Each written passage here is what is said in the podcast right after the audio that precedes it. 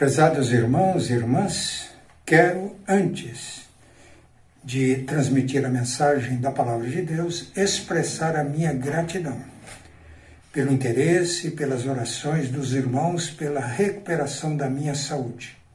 Fiz na semana passada um exame de PSA, está praticamente zerado. 0,003 o médico nem prescreveu radioterapia. Creio que estamos no caminho de uma recuperação. Muito obrigado pelo interesse e pelas orações dos irmãos. Nós estamos refletindo sobre o tema Uma Família Normal. A pastora Priscila disse no domingo próximo passado que hoje o tema seria uma família cheia do Espírito Santo. No entanto, enquanto preparava a mensagem, mudei o título da mensagem: Trajetória de uma família normal. Nós vamos relembrar alguns pontos importantes das mensagens que já foram transmitidas e vamos concluir hoje esta série. E no, no, primeiro domingo de junho começaremos outra série de mensagens sobre outro tema. Trajetória de uma família normal. Em Gálatas 4, 4 está escrito: Quando chegou a plenitude do tempo, Deus enviou seu filho, nascido de mulher, nascido sob a lei e em João 1,14 também está escrito: E o Verbo se fez carne e habitou entre nós. Jesus veio habitar entre nós. E o seu lar terreno, a sua família aqui na terra, não foi uma família especial. Foi uma família comum, normal, sujeita, como já dissemos em mensagens anteriores, aos problemas aos conflitos, às dificuldades, às lutas, às derrotas e também às vitórias. Mas uma família que nos deixou um legado precioso. Isso nos enche de esperança. Trajetória de uma família feliz. Começamos com Maria, esposa e mãe no propósito de Deus. Quando Maria recebeu a visita do anjo Gabriel, ela ficou surpresa com a mensagem. Além de surpresa, ela ficou amedrontada. Ela perturbou-se. Que saudação seria aquela?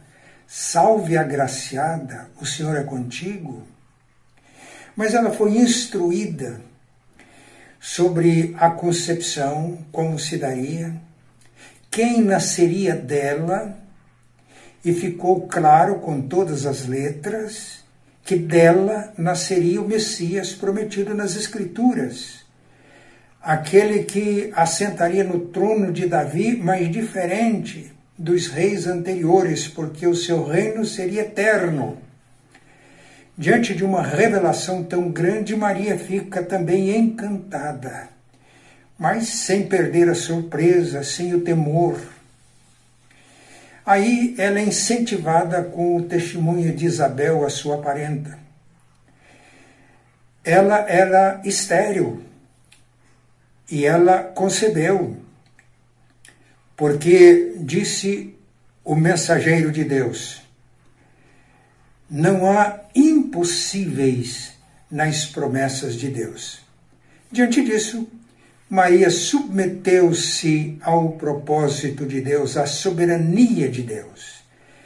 Foi a marca de Maria foi ser submissa. E a pastora Priscila pontuou muito bem que essa atitude de submissão aos propósitos de Deus para a nossa vida é um exemplo não apenas para as esposas e as mães, mas para todos nós submeter-nos a Deus soberano, fazer a vontade dele que é boa, agradável e perfeita, é a decisão correta em nossa vida. Mas a gravidez de Maria causou conflito dela com seu noivo, José. Quando José soube que ela estava grávida, ele sofreu. Aquela sensação desagradável de ter sido traído era o que ele pensava. Ele podia denunciar Maria, de acordo com o que está escrito no livro de Deuteronômio, capítulo 22, a partir do versículo 20. Ela poderia ter sido julgada, condenada e levada até a morte. Diante disso, ele resolveu separar-se dela de uma maneira discreta, para não expô-la à vergonha pública. Mas essa decisão também não era correta ela cometia uma tremenda injustiça contra Maria. Talvez ela tivesse dito para José as, as mensagens que recebeu, mas estava difícil para ele acreditar nisso. No entanto, ele era ponderado, já vimos isto. Ele era prudente, ele era piedoso, ele tinha comunhão com Deus e José vivia segundo Deus, não segundo o mundo. José vivia naquele que nós chamamos de andar de cima. No andar de cima, nós vivemos segundo Deus e não segundo o mundo, andar de baixo. No andar de cima, nós andamos no espírito e não na carne, andar de baixo. E porque ele andava neste andar, nesse nível da comunhão com Deus, ele teve revelação e a revelação confirmou tudo aquilo que tinha sido dito a Maria. É assim que nós aferimos as profecias. Às vezes, nós não entendemos o recado de Deus, a mensagem de Deus de pronto, mas é necessário reflexão, ponderação, oração e de, pela graça, nos elevarmos do nível do mundo, da carne, para o nível de Deus, o nível do Espírito, para que possamos receber revelação, orientações claras e precisas de, de, de Deus. Diante desta revelação, ele não teve mais dúvida. Recebeu Maria, casou-se com ela. Houve o casamento.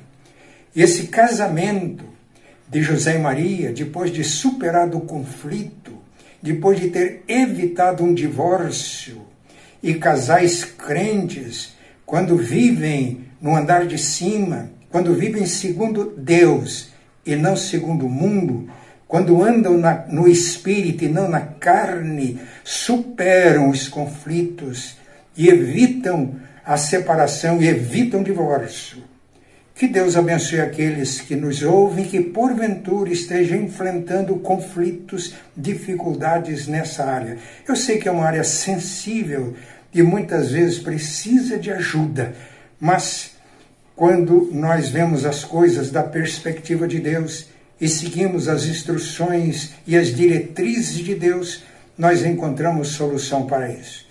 E o casamento e o bom relacionamento conjugal é condição necessária para que os filhos tenham um ambiente seguro onde eles possam se desenvolver, e foi assim que aconteceu com José.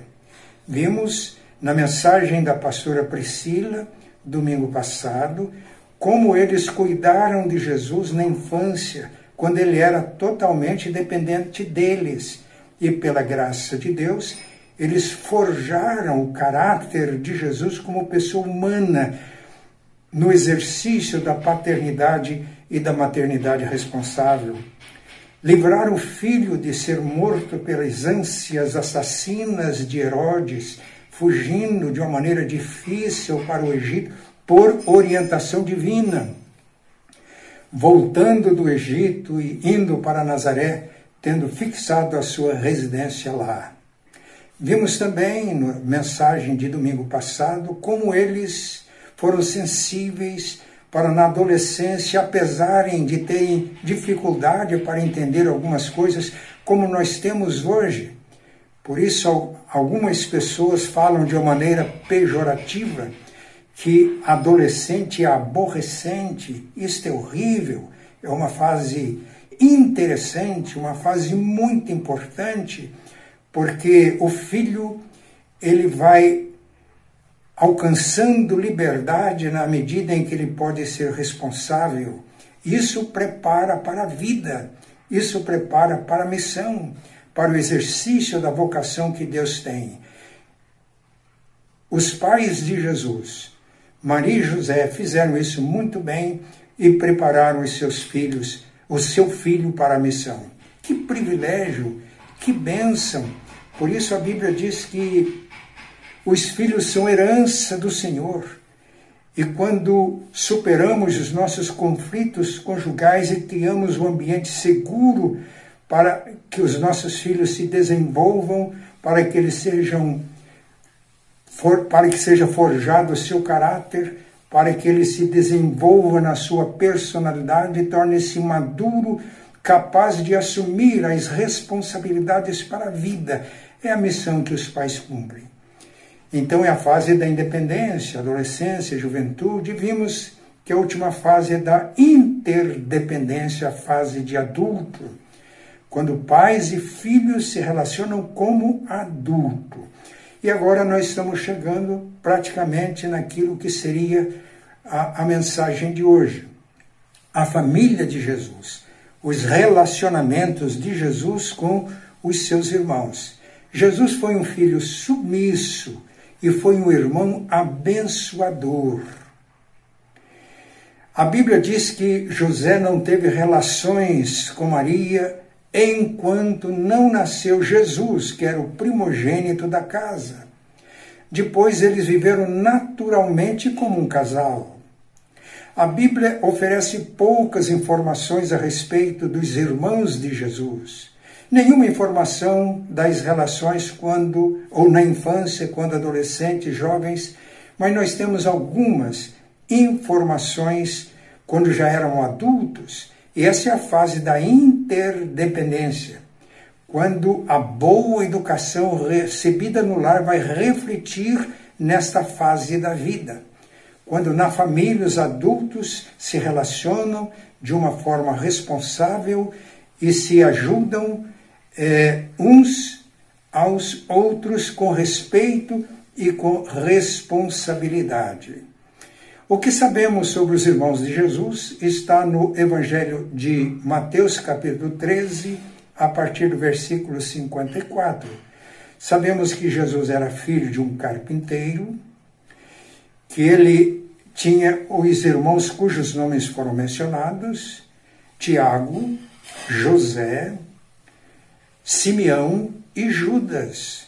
E fala também de irmãs os nomes não são mencionados, mas pelo menos, pelo menos duas irmãs, porque está no plural irmãs. O relacionamento que nós percebemos na Bíblia de Jesus, no Novo Testamento, de Jesus com os seus irmãos, nós temos no livro de Marcos, capítulo 3, a partir do versículo 20. O texto diz que as atividades de Jesus agora, ele já estava em pleno exercício do seu ministério, eram tão intensas que ele e os seus discípulos não tinham tempo para comer. Então os seus parentes chegaram à conclusão que ele estava fora de si e saíram para prender Jesus. E quando nós chegamos no versículo 31, está escrito que eles chegaram à casa onde Jesus estava. E aí diz quais eram os parentes: Maria e os irmãos de Jesus. Maria e os seus filhos, irmãos de Jesus, estavam entendendo que Jesus estava fora de si, que Jesus estava maluco. Eles estavam preocupados, estavam apavorados com o que estava acontecendo. E não era por menos, quando a gente lê depois do versículo 21 de Marcos 3, escribas, fariseus, líderes religiosos, escribas eram doutores da lei, eram os teólogos da época, desceram até Nazaré. E é provável que eles tenham sido chamados e que as pessoas fizesse uma, uma consulta teológica a respeito de Jesus o Nazareno. E agora essas autoridades religiosas concluíram que ele não estava apenas fora de si, maluco, desequilibrado mentalmente, mas ele estava endemoniado. E não era qualquer demônio. Eles disseram que ele estava possesso de Belzebu, que é o príncipe dos demônios. Esse era o clima. Que segurança Maria e os seus filhos, irmãos de Jesus, tinham em relação ao trabalho e ao ministério de Cristo. Por isso, Maria disse: Ele está exposto ao sofrimento, ele está exposto à morte, e não foi para isso que eu criei filhos. Então ela não teve dúvida, mobilizou os irmãos de Jesus e saíram para prendê-lo e levá-lo para casa. Ele está fora de si, ele está maluco, ele tem que voltar para casa. Ele é o filho primogênito. Talvez eles pensavam até que ele devesse assumir o comando da carpintaria deixada por José. Imagine. Mas eles chegaram até onde Jesus estava. E aí Jesus estava numa casa e havia tanta gente que eles não conseguiam entrar. Aí mandaram um recado e alguém disse para Jesus: Aí fora estão a tua mãe e teus irmãos e querem falar com você. Jesus sabia o que estava acontecendo. Jesus disse: É, quem é minha mãe? Quem são meus irmãos? E olhando para as pessoas que estavam ao redor dele, assentadas, ouvindo a sua palavra, disse: Aqui está minha mãe, meus irmãos e irmãs, porque qualquer que ouve a palavra de Deus e a pratica, este é meu irmão, minha irmã e minha mãe. Meus irmãos, que experiência vivida por Maria, os irmãos de Jesus e Jesus. Interferência indevida. Para eles, Maria e seus filhos, Jesus estava fora de si, maluco. Para os escribas, doutores da lei, teólogos dos judeus na época, ele estava possesso de Beelzebub, príncipe dos demônios. Situação extremamente complicada. Vivemos situações assim que exige de nós um claro discernimento espiritual. E para isso é necessário que a gente viva e ande no andar de cima, segundo Deus e não segundo o mundo, andando no espírito e não na carne, para que tenhamos discernimentos profundos. Porque foi nesse contexto que Jesus disse que toda blasfêmia contra o homem será perdoada, mas a blasfêmia contra o Espírito Santo não será perdoada. Ele está respondendo a escribas, a doutores da lei, a teólogos. É uma advertência muito séria para nós outros. Quantas interferências indevidas. Isso acontece hoje por falta de discernimento, de sabedoria, de conhecimento. Aqui ou em Londrina, numa família, um jovem brilhante, o sonho dos pais era que ele fosse médico e tomaram todas as providências para isso, ele teve todas as condições para fazer um bom curso de medicina. Mas ele tinha outros interesses e se dedicava a estes interesses paralelamente ao curso de medicina. Chegou o dia da formatura, uma festa bonita. Quando terminou a festa, chegou em casa, ele entregou o diploma aos pais e disse: Isto é de vocês era o que vocês queriam. Agora eu vou atrás do meu ideal, da minha vocação. E o ideal dele era música clássica. Quando eu vi a história, ele já tinha uma carreira brilhante, não só no Brasil, mas estava inclusive morando no exterior, na Europa, e brilhando na Europa. Claro, naquela altura, os pais já não tinham mais nenhum problema com os filhos, pelo contrário, tinham orgulho de um filho tão brilhante e que foi tão persistente e pertinaz para alcançar aquilo que era o ideal da sua vida e era sua vocação. Mas estas interferências acontecem de maneira de maneiras diferentes. Numa cidade do interior de São Paulo havia uma família muito bem abastada e muito bem colocada na sociedade. Tinha um filho e criou este filho com esmero e deu-lhe uma educação aprimorada e sonhava com um bom casamento para o filho. Um casamento que seria a agenda branca da cidade. Mas o filho namorou-se da filha de um empregado, eles tinham fazenda, de um empregado da fazenda. Os pais usaram todas as estratégias possíveis de maneira sutil e simplesmente não conseguiram que aquele casamento, aquele romance continuasse. O filho ficou totalmente desiludido, afogou as suas mágoas na bebida e nas drogas abandonou a casa, tornou-se um morador de rua. Eu poderia contar muitas outras histórias, inclusive da família. No entanto, o nosso tempo está se extrapolando. Nós temos mais um registro na Bíblia do relacionamento de Jesus com seus irmãos nesta fase adulta está registrada no livro de Atos, capítulo 7, versículos 2 a 5. Estava chegando o momento da festa de Páscoa.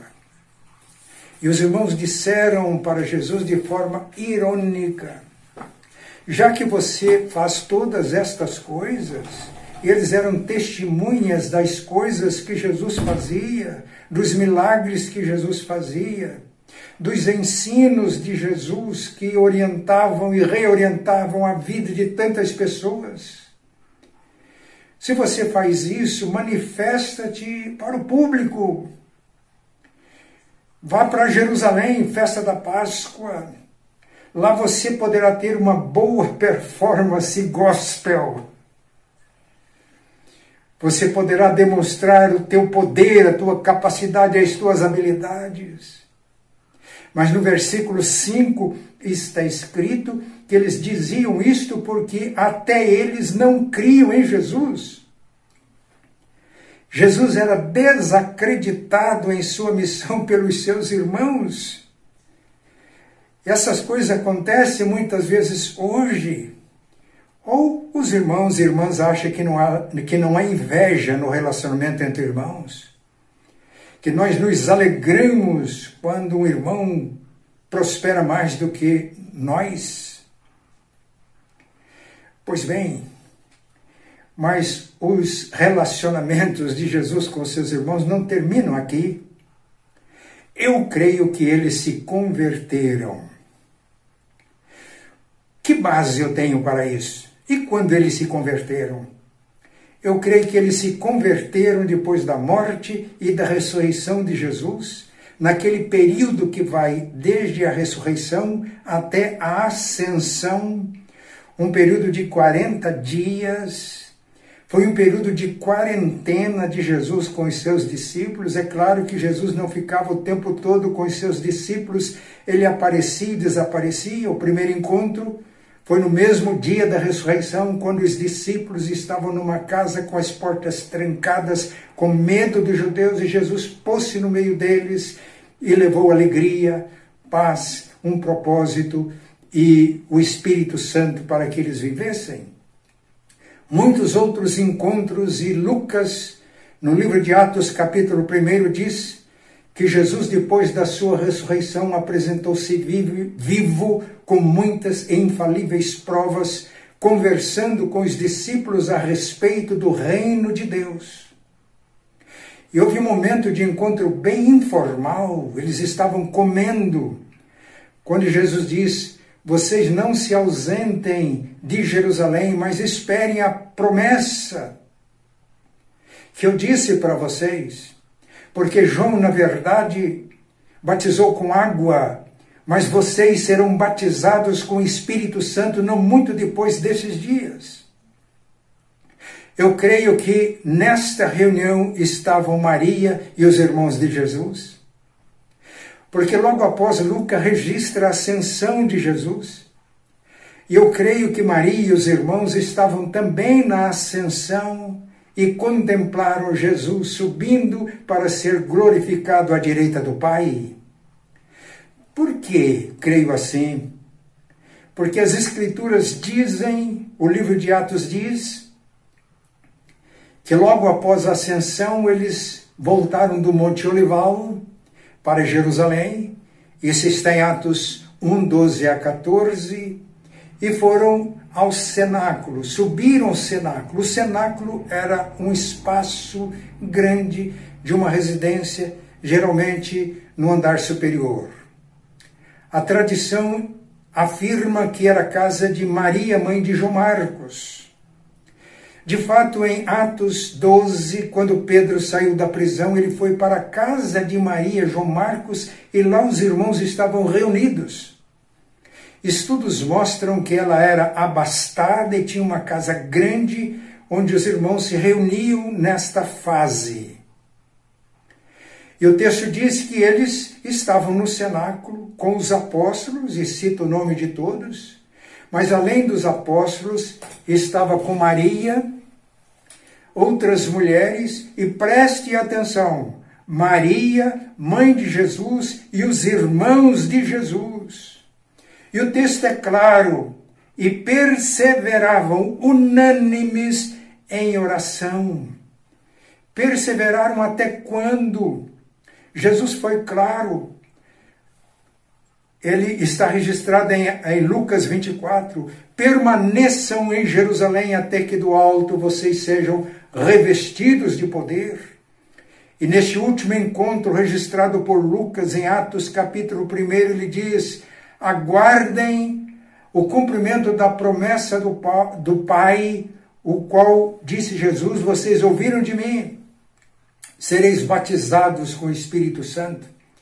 Então creio que eles permaneceram. E o cenáculo, este cenáculo abrigou os discípulos naquela fase de transição, uma fase difícil.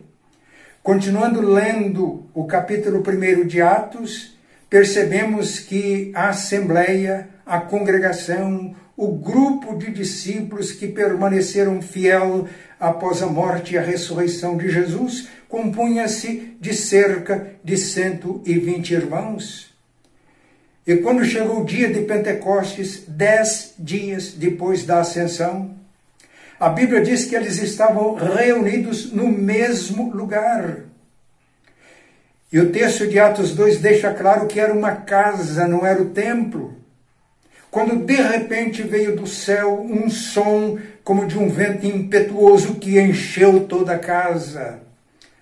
Foram vistas línguas como de fogo pousando sobre cada um deles, não ficou ninguém de fora.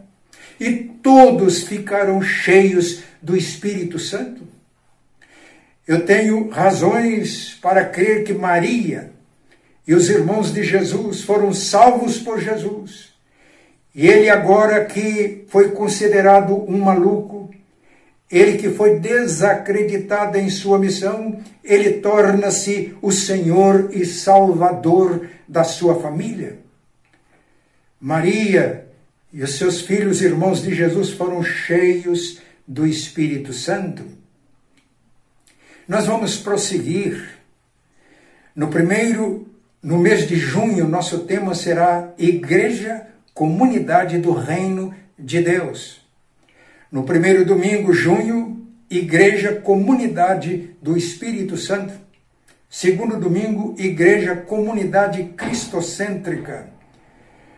No terceiro domingo, Igreja, Comunidade Comprometida.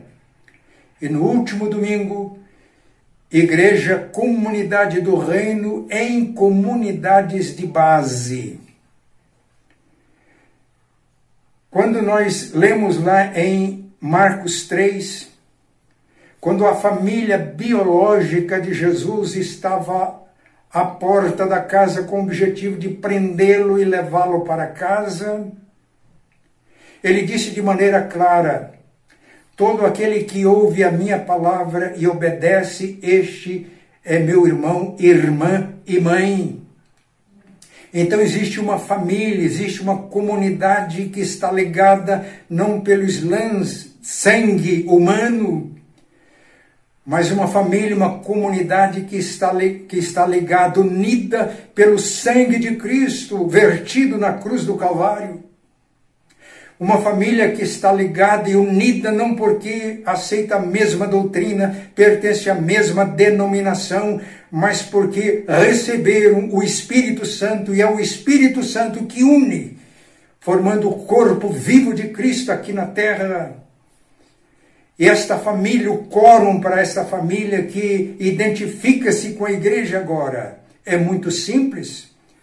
Porque Jesus disse: Onde estiverem dois ou três reunidos em meu nome, eu estou no meio deles. A presença de Jesus, o poder de Jesus, o propósito de Jesus é que transforma um grupo de dois ou três numa célula viva do corpo de Cristo. Este é o fundamento para a visão que Deus deu à liderança da, da nossa igreja. Uma igreja, comunidade do reino, vivendo e servindo em comunidades de base que demos o nome de células. Que Deus nos ajude. Nós vamos retomar o tema, mas percebemos que Jesus alcançou a salvação de toda a sua família, com uma família comum, uma família natural, uma família que enfrentou lutas, desafios, problemas, dificuldades, conflitos, lutas, vi derrotas, vitórias, essa família toda foi salva e foi cheia do Espírito Santo. Portanto, há promessas claras nas Escrituras que nós devemos crer nelas para que toda a nossa família seja salva. A primeira promessa está no livro, lá no Antigo Testamento, no Antigo Testamento. Gênesis, a partir do capítulo 6, nos informa que toda a humanidade na época foi salva por intermédio de uma família, a família de Noé. Quando a arca estava pronta, a ordem de Deus foi esta: entra na arca, você e toda a sua família.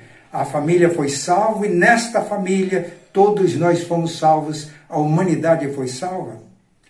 Deus escolheu uma família de Abraão, dessa família constituiu uma nação, para dessa nação enviar o Cristo para, como Salvador do mundo. Começou com uma família. Quando Pedro faz a mensagem explicando o que tinha acontecido no dia de Pentecostes, ele anuncia Jesus de tal maneira e não são do Espírito Santo que as pessoas que ouviram disseram: Varões irmãos, o que devemos fazer? Pedro respondeu: Vocês devem se arrepender, crer e receber o batismo para a remissão de pecados. E aí, vocês vão receber o Espírito Santo que foi derramado hoje. O Espírito Santo, a promessa é para todos aqueles que creem em Jesus. Jesus é o dom do Pai para o mundo, mas o Espírito Santo é o dom, é o presente de Jesus para o crente que crê de fato em Jesus. Arrependei-vos, porque a promessa é para vocês, para os seus filhos e para todos quantos o Senhor nosso Deus chamar. A promessa é para vocês e para seus filhos. E outra promessa está no livro de Atos, capítulo 16, quando o carcereiro de Filipos percebeu tudo o que estava acontecendo, o terremoto, as prisões, as, as portas das prisões sendo abertas, e apavorado ele quis suicidar-se, Paulo e Silas impediram isso, e todo trêmulo aos pés de Paulo e Silas, ele pergunta: Que devo fazer, irmãos, para que eu seja salvo? E a resposta deles, Paulo e Silas, foi clara: Crê no Senhor Jesus e serás salvo tu e a tua casa. Promessas claras. Que Deus nos ajude. As nossas famílias são famílias comuns. A minha família é uma família comum, é uma família, é uma família normal. Nós enfrentamos lutas, enfrentamos dificuldades, desafios, conflitos.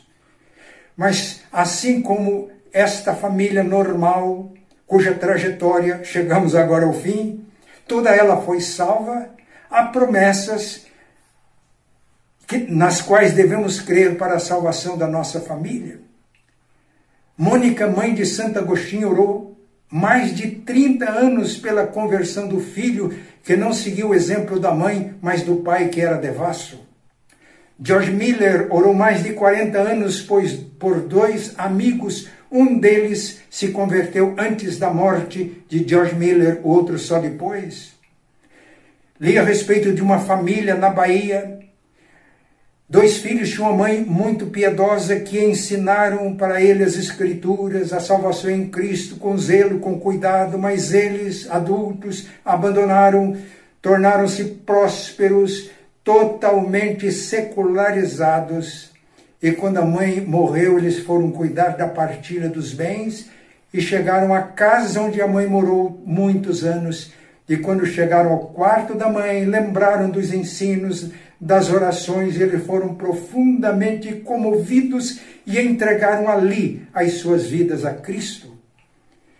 O estímulo é para que não desistamos de orar e de buscar a orientação de Deus para vivermos de tal maneira que toda a nossa casa seja salva e seja integrada na família maior, a família de Deus, e possa viver também em comunidades de base, onde há mais aconchego, onde há mais convívio, onde há oportunidade de nós abrirmos o coração, de praticar, por exemplo, Tiago 5,16, confessem os pecados uns aos outros, orem uns pelos outros para que sejam curados. A igreja é uma comunidade terapêutica e principalmente a igreja, reino de Deus, quando vive em comunidades de base, as células, a visão que Deus deu para a liderança da nossa igreja.